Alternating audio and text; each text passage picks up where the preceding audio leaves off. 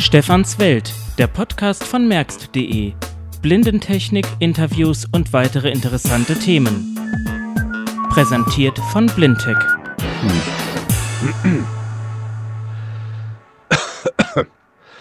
Guten Tag. Mein Name ist Andreas und ich bin die neue Stimme der Infovox 3. Willkommen bei Stefans Welt, Ausgabe 22. Viel Spaß wünsche ich und übergebe das Mikrofon an Stefan Merck. Ciao. Ja, Andreas, vielen Dank und auch ich möchte Sie recht herzlich begrüßen. Dieses Mal gibt es wieder einige Updates zu den letzten Ausgaben. Zum einen, das haben Sie gerade schon gehört, geht es um die Infobox. Zum anderen berichten wir über Apple. Dann gibt es was Neues von Olympus und G-Data ist ganz interessant, weil sie einen Virenscanner haben, der auch bedienbar ist. Aber beginnen wir zunächst erstmal mit der Infobox 3. Sie erinnern sich, wir hatten darüber berichtet, und zwar die A Cappella Infovox 3, das ist ein USB-Stick, auf dem können bis zu fünf Stimmen installiert werden. Es können auch noch ein paar mehr installiert werden, wenn man die optional erwirbt, aber in einer Lizenz sind fünf Stimmen enthalten. Aus diesen kann der Anwender wählen. Das muss nicht nur Deutsch sein, das kann auch Englisch sein, Italienisch und sonst was. Und Andreas ist eben die neue Stimme für Deutschland. Es gibt einige weitere Stimmen für andere Länder, die auch sehr schön sind. Und ich finde den Andreas recht gut. Ich muss allerdings sagen, Julia ist natürlich auch nicht zu verachten. Und wen man da besser findet, ist, denke ich, Geschmackssache. Es wird immer wieder gefragt, gefragt, ob es den Andreas auch für Mobile Speak gibt. Hier gibt es keine weiteren Informationen zurzeit, ob da Code Factory den Andreas entsprechend äh, bezieht von A Cappella, aber es wäre zumindest nicht unwahrscheinlich. Der Preis für den Infovox 3 Stick, äh, der ist ja auch inzwischen feststehend bei 452 Euro plus Versand bei uns und der kann ab sofort bestellt werden. Olympus überraschte mit zwei neuen DM-Geräten. Wir hatten den DM5 vorgestellt und jetzt auch den LS3 und jetzt gibt es den DM650 und 670.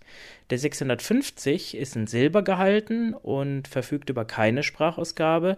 Der DM670 hat mehr Speicher, ist in Schwarz gehalten, verfügt auch über eine Sprachausgabe, eine Tasche mit Stativ und so weiter und so weiter. Ja, das ist so ähnlich wie beim LS5 und LS11. Da gibt es ja auch Ausstattungsunterschiede und letztendlich sind die Geräte vom Funktionsumfang aber dann doch ähnlich. Und was ist jetzt neu am DM670? Und da habe ich ein bisschen gestutzt.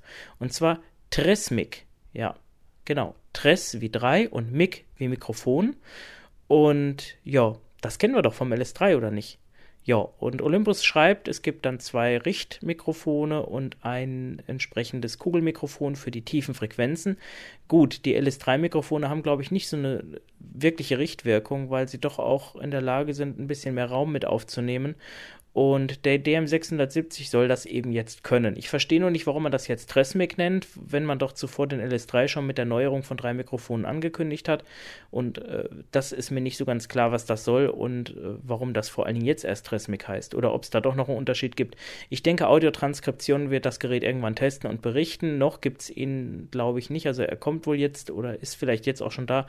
Äh, preislich liegen die Geräte wohl auch so um 200 Euro beim DM670 und der 650 ist ein bisschen günstiger. Naja, ist äh, eine Überlegung, ob man das wirklich braucht. Was sie eben nicht können, 96 Kilohertz bei 24 Bit, also da ist der LS3 doch noch im Vorteil. Die Geräte sind übrigens keine Nachfolgemodelle zum DM5, sondern eher zum DM450 und 550. Von daher können sie auch kein Daisy und sind daher auch ganz anders aufgebaut wie der DM5. Das Geräusch kennen Sie ja noch vom letzten Mal. Das ist das MacBook und ich hatte mich in der letzten Ausgabe vielleicht auch ein bisschen doof angestellt, was die Bedienung von Apple angeht. Ich muss sagen, so ganz doof war ich dann doch nicht, denn ich habe im Nachhinein festgestellt, dass wirklich so einige Fenster, die im Vordergrund sind, nicht so wirklich unproblematisch erreichbar sind. Also es ist halt nicht alles Gold, was glänzt. Dennoch gibt es zwei Punkte, auf die ich unbedingt nochmal hinweisen möchte. Zum einen, was die Navigation angeht und zum anderen, was die Sprachausgabe angeht. Der Mac fährt gerade noch hoch, also erzähle ich noch mal kurz was. Es gibt nämlich bei den Sprachausgaben die Möglichkeit, sich von Nuance die entsprechenden Stimmen, Steffi, Yannick, Anna und alle anderen ausländischen Stimmen nachzuladen und das Ganze kostenlos. Die Yannick Kompaktstimme kennen wir vom iPhone und Apple TV, die haben wir letztes Mal hier auch auf Mac gehört, wäre eine Variante. Es gibt auch die Steffi und Anna als Kompakt, aber es gibt sie eben auch als volle, also es klingt nach 22 Kilohertz Version. Und wenn man in die Voice. Ja, da ist sie schon. Wenn man in die Voice-Over-Einstellungen geht und weitere Sprachen auswählt, kann man das einfach so nachladen. iTunes, iTunes, Quellen, Zeile 14 von 23. iTunes DJ, Wiedergabeliste ausgewählt hat den Tastaturfokus. Ja, und ich finde die Stimme deutlich besser als Steffi. Ich muss sagen, Steffi ist nie so mein Fall gewesen und Yannick auch nicht. Aber was hier mit Anna geliefert wird, ist, denke ich, absolut alltagstauglich. Sie ist auch recht flink, also muss man auch sagen, die Reaktionszeit, wenn man hier mal so durchgeht. Es macht keinen Sinn, sich eine andere Sprache zu kaufen. Es ist eigentlich auch wieder schade und wenn Microsoft das machen würde, wäre wahrscheinlich das Kartellamt schon längst vor der Tür und hätte geklopft und gefragt, ob das denn alles so richtig ist. Ich verstehe gar nicht, warum Apple das immer machen darf und es verzerrt natürlich irgendwo den Konkurrenzkampf, weil wenn natürlich bei einem Rechner Sprachausgaben bei sind, warum sollte man sich dann eine andere kaufen? Jetzt noch eine andere Sache bezüglich der Navigation. Ich hatte gesagt, es ist problematisch, wenn man äh, navigiert und man kann ja nicht cursorweise navigieren. Falsch, stimmt nicht. Ich wusste eine Tastenkombination nicht, und zwar, wenn man Pfeil links und rechts gleichzeitig drückt. Schnelle Navigation aus. Sagt der schnelle Navigation aus. Und jetzt kann ich die Pfeiltasten benutzen wie bisher. Ja gut, hier ist jetzt nichts zum Navigieren. Schnelle Navigation. Sync-Dienste. Sync-Warnhinweis. Sync-Warnhinweis. Beim Synchronisieren mit Google-Kontakte werden mehr als 2,5% Ihrer Contacts-Groups auf diesem Computer geändert. Ja, dann mach das mal. Jetzt ist zum Beispiel auch wieder so ein Ding, wenn ich mit Alt-Tab hingehe, wie komme ich da jetzt hin? Das ist dann wieder das Problem, wo ich dann wieder nur mit der offensichtlich Maus da drauf komme oder vielleicht auch wieder irgendwas nicht weiß. Tabelle, Schließen-Taste. Schli Schließen-Taste zum Minimieren. Taste zum Subsync-Warnhinweis. Bild. Beim Synchronisieren Na? mit Tabelle. Hilfe. Wo haben wir den Knopf? Später synchronisieren. Kontakte synchronisieren.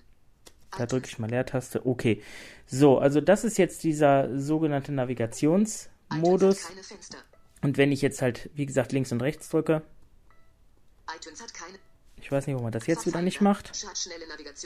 Jetzt macht er das. HD. Macintosh. Jetzt bin ich hier auf dem Desktop ganz einfach auf meinem ähm, Element der Festplatte, die heißt Macintosh HD. Und jetzt kann ich mit Pfeil links und rechts elementweise bewegen. Macintosh. Und hoch und runter, das steuere ich, wenn ich die Pfeiltaste oben links und oben rechts drücke. Beim iPhone kennen wir das, wer ein iPhone hat, vom Drehen mit zwei Fingern. Wörter. Navigation. Zeichen. So, und dann kann ich zeichenweise, Großes, gro großes, Großbuchstabe D. Großes, großes. na, hier steht jetzt, ah, hier geht's zum Beispiel, oder wortweise, oder eben die Navigation von Element zu Element. Da ist aber nichts, weil ich äh, hier nichts machen kann. Also es geht auf jeden Fall doch und das wollte ich nur mal kurz demonstrieren, vor allen Dingen auch mal die Anna. Mir sagte jetzt jemand, dass es ja günstiger sei, wenn man sich ein iMac kauft, als ein Windows-Rechner mit Bildschirmleser. Das ist dann rechnerisch auch richtig. Allerdings kann man das VoiceOver nicht, und das sagte ich in der letzten Ausgabe ja auch schon, mit einem Bildschirmleser vergleichen, denn das VoiceOver erkennt das, was es vom Betriebssystem an Informationen bekommt, wie NVDA bei Windows. Microsoft hat das ja mit dem Narrator auch machen wollen, aber durfte es nicht, weil die Bildschirmleserhersteller gesagt haben, nee, das ist ja eigentlich unser Job und ihr macht uns den Markt kaputt, womit sie ja auch recht haben, weil das ganze Know-how kommt von so Firmen wie Hunter Joyce, also ehemals, jetzt ist es ja Freedom Scientific oder GW Micro oder Dolphin oder wen auch immer oder iSquared. Und die arbeiten ganz anders, als es VoiceOver oder NVDA macht. Denn die arbeiten nicht mit dem, was sie vom Betriebssystem bekommen an Informationen, sondern die lesen die Informationen selber aus mit eigenen Erkennungsmethoden, die parallel miteinander funktionieren. Und das ermöglicht es auch zum Beispiel Anwendungen wie Telefonanlagensoftware im Arbeitsplatzbereich zugänglich zu machen. Und hier geht es einfach nicht, dass man sagt, naja, pass mal auf, du Telefonanlagenhersteller, mach deine Software mal barrierefrei, sondern hier geht es halt darum, dass der Arbeitgeber sagt beispielsweise, du musst jetzt damit arbeiten und jetzt muss man eine Software haben, die das kann. Und da kommen die Bildschirmleserhersteller wieder zum Einsatz. Und das ist dann sozusagen ab dann, wenn NVDA und Co. an ihre Grenzen kommen. Für Apple gibt es das in der Form nicht. Und von daher ist es halt so eine Sache, da kann man halt auch nicht so wirklich jetzt den Vergleich ziehen. Aber wenn ich NVDA nehme und jetzt ein iMac für 2.500 Euro in einer relativ guten Ausstattung oder sehr guten Ausstattung schon vergleiche, dann kriege ich das, sag ich mal, im Bereich Windows so für 1.200 Euro. Und wenn ich mir da noch eine gute Sprache draufrechne, wie die Infovox 3 mit 450 Euro, dann bin ich also auf jeden Fall preislich unter einem iMac und habe einen leistungsstärkeren Rechner. Für mich ist es so, ich habe festgestellt, dass für den Alltag Windows immer noch das bessere System ist, weil erstens müsste ich mir für einen Mac die ganze Software wie Office vom Mac kaufen und warum sollte ich das, wenn wenn ich sie für Windows habe. Und zweitens mal ist mir die Windows-Bedienung deutlich geläufiger. Und warum soll ich mich denn umstellen, wenn ein System funktioniert? Und die Aussage, dass Windows ja schlechter sei oder nicht gut funktioniert oder anfällig sei, die stimmt einfach heute nicht mehr. Also Windows 7 äh, oder auch die letzten XP-Versionen äh, haben eine Stabilität, die nicht besser oder schlechter ist als Mac, denn auch macOS kann abstürzen und das sollte man nicht vergessen. Von daher ist es sicherlich ein Stück weit eine Glaubensfrage. Viele meinen ja auch, dass man auf dem Mac beispielsweise keine Viren bekommt. Das ist ja auch nicht ganz richtig gedacht, denn wenn man sich mal überlegt, dass die Virenhersteller heutzutage eigentlich nur noch Wirtschaftsunternehmen sind und eigentlich das Ziel haben, an Daten ranzukommen, ist halt immer die Frage, welches ist das meiste Betriebssystem. Im mobilen Bereich ist es Android, wo halt sehr viel für gemacht wird und eben Windows, aber wenn der Marktanteil von Apple-Computern höher wird, dann wird es auch Viren für Mac geben und es sind auch schon Schädlinge für Mac bekannt und aufgetaucht. Und jetzt bleiben wir doch nochmal beim Thema Viren. GData TotalCare 2012 ist eine allumfassende Sicherheitsanwendung. Sie enthält einen Virenschutz, einen Spamfilter für E-Mails, einen Webfilter für den Internet Explorer, eine Tuning-Lösung und ein Backup-System für Windows. Wer das alles nicht braucht, kann sich auch GData Antivirus kaufen oder ein anderes Produkt, was etwas weniger kann. Es gibt auch so eine Internet Security Suite, aber das TotalCare ist eigentlich so das größte Produkt. Und das Besondere bei allen GData-Produkten ist eine Jahreslizenz für eine Android-Sicherheitslösung bei. Die kann man dann einfach aktivieren und hat sozusagen dann auch gleich das Handy mit abgesichert. Das Besondere, weshalb ich das eigentlich erzähle, ist die Oberfläche, denn es ist super barrierefrei. Und das Vorurteil, dass GData den Rechner ausbremst, wie es ja früher tatsächlich gewesen ist, das greift auch nicht mehr, denn ich muss sagen, hier von einigen Tagen im Betrieb merke ich nichts, dass das Programm im Hintergrund hier wirklich Sicherheit bietet. Ähm, ich mache das mal hier ein bisschen mit der Maus. Das ist bei NVDA ein bisschen einfacher. Mit anderen Screenreadern, mit virtuellen Cursern geht das natürlich noch viel besser. Ich habe gleich hier oben den Sicherheitsstatus. Da heißt es hier, Ihr System ist geschützt. Er hat zwar gemeckert, dass mein WLAN nicht sicher sei, obwohl ich hier AES-Verschlüsselung verwende und WPA2. Das habe ich nicht so richtig verstanden. Es gibt dann aber Hilfetexte und dann kriegt man das auch erklärt. Nur, ich muss sagen, da fand ich die Meldung etwas zu einfach gehalten. So, schauen wir uns jetzt hier mal die Und Spalten an.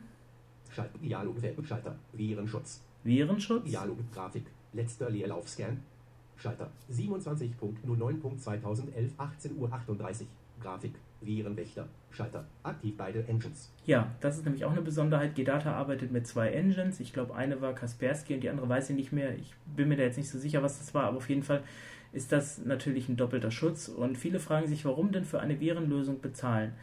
Das äh, Problem ist gar nicht, dass ein kostenloses Programm schlechter vor Viren schützt, aber zum Beispiel die Update-Intervalle. Mein Programm hier aktualisiert sich alle 20 Minuten und bei 30.000 Schädlingen, die es pro Tag neu gibt, ist das schon eine erhöhte Sicherheit, als wenn ich ein Virenprogramm habe, was sich nur einmal die Woche aktualisiert. Und wenn ich das eben nur mache, einmal die Woche und auch nicht regelmäßig Updates mache, bis ein Fix für irgendeinen Schädling entwickelt wurde, kann der Schädling meinen Rechner schon befallen haben. Das heißt, die äh, Zeiten im Internet, jeder weiß, dass wer eine Seite aufruft, äh, das ist nichts, also eine Sekunde, da kann schon sehr viel passieren. Und von daher kann es sein, dass man sich relativ schnell infiziert hat, insbesondere auch dann, wenn man auf dubiosen Webseiten oder sonst wo rumsurfen möchte und einfach die Sicherheit haben will, dass ich hier entsprechend äh, nicht meinen Rechner infiziert habe. Und von daher ist es schon sinnvoll, sich zu überlegen, für ein solches Sicherheitspaket Geld auszugeben, denn nachher, wenn das System zerschossen ist, dann ist der Ärger nämlich groß. Was es übrigens auch gibt, ist eine Möglichkeit, eine CD zu erstellen, mit der man dann beim Start, also beim Systemstart, wo man von booten kann und das System dann sozusagen direkt äh, ohne Windows scannen kann, sodass alle Dateien, die eben auch von Windows in Benutzung sind, überprüft werden können ja, und auch gereinigt werden können. Schalter, Webschutz. Webschutz. Security Center. Der ist natürlich auch aktiv. Dialogschalter. Firewall. Firewall. Schalter. Normale Sicherheit. Ja, normale Sicherheit. Ich könnte die wahrscheinlich auch noch verschärfen. Da habe ich noch nicht Dialog, geguckt. Dialogschalter. Backup. Und dann gibt es noch das Backup. Keine Ausführung. Habe ich nicht gemacht, weil ich das mit Dialog, Windows mache. Dialog, so, was haben wir noch? Das eine hier, dieses Tuning. Äh, da kann man dann einige Dinge löschen und entfernen. Da muss man allerdings ein bisschen aufpassen. Da werden auch entsprechende Verläufe abgeschaltet und gelöscht. Und da gibt es dann aber vorab eine Möglichkeit, wo man dann an- und abhaken kann, was man dann eben löschen möchte. Also das ist schon ganz gut gemacht.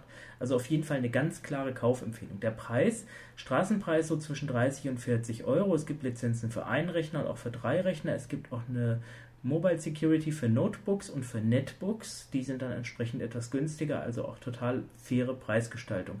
Das Ganze gilt für ein Jahr. Es gibt auch, wenn man es online kauft, eine Möglichkeit für zwei Jahre einen Schutz zu bekommen, wenn man ein bisschen was draufzahlt. Und wenn man das nach einem Jahr verlängert, kann man dann ein Abonnement abschließen. Was ich allerdings nicht weiß, ob eine Nachfolgeversion in diesem Abonnement dann mit enthalten ist.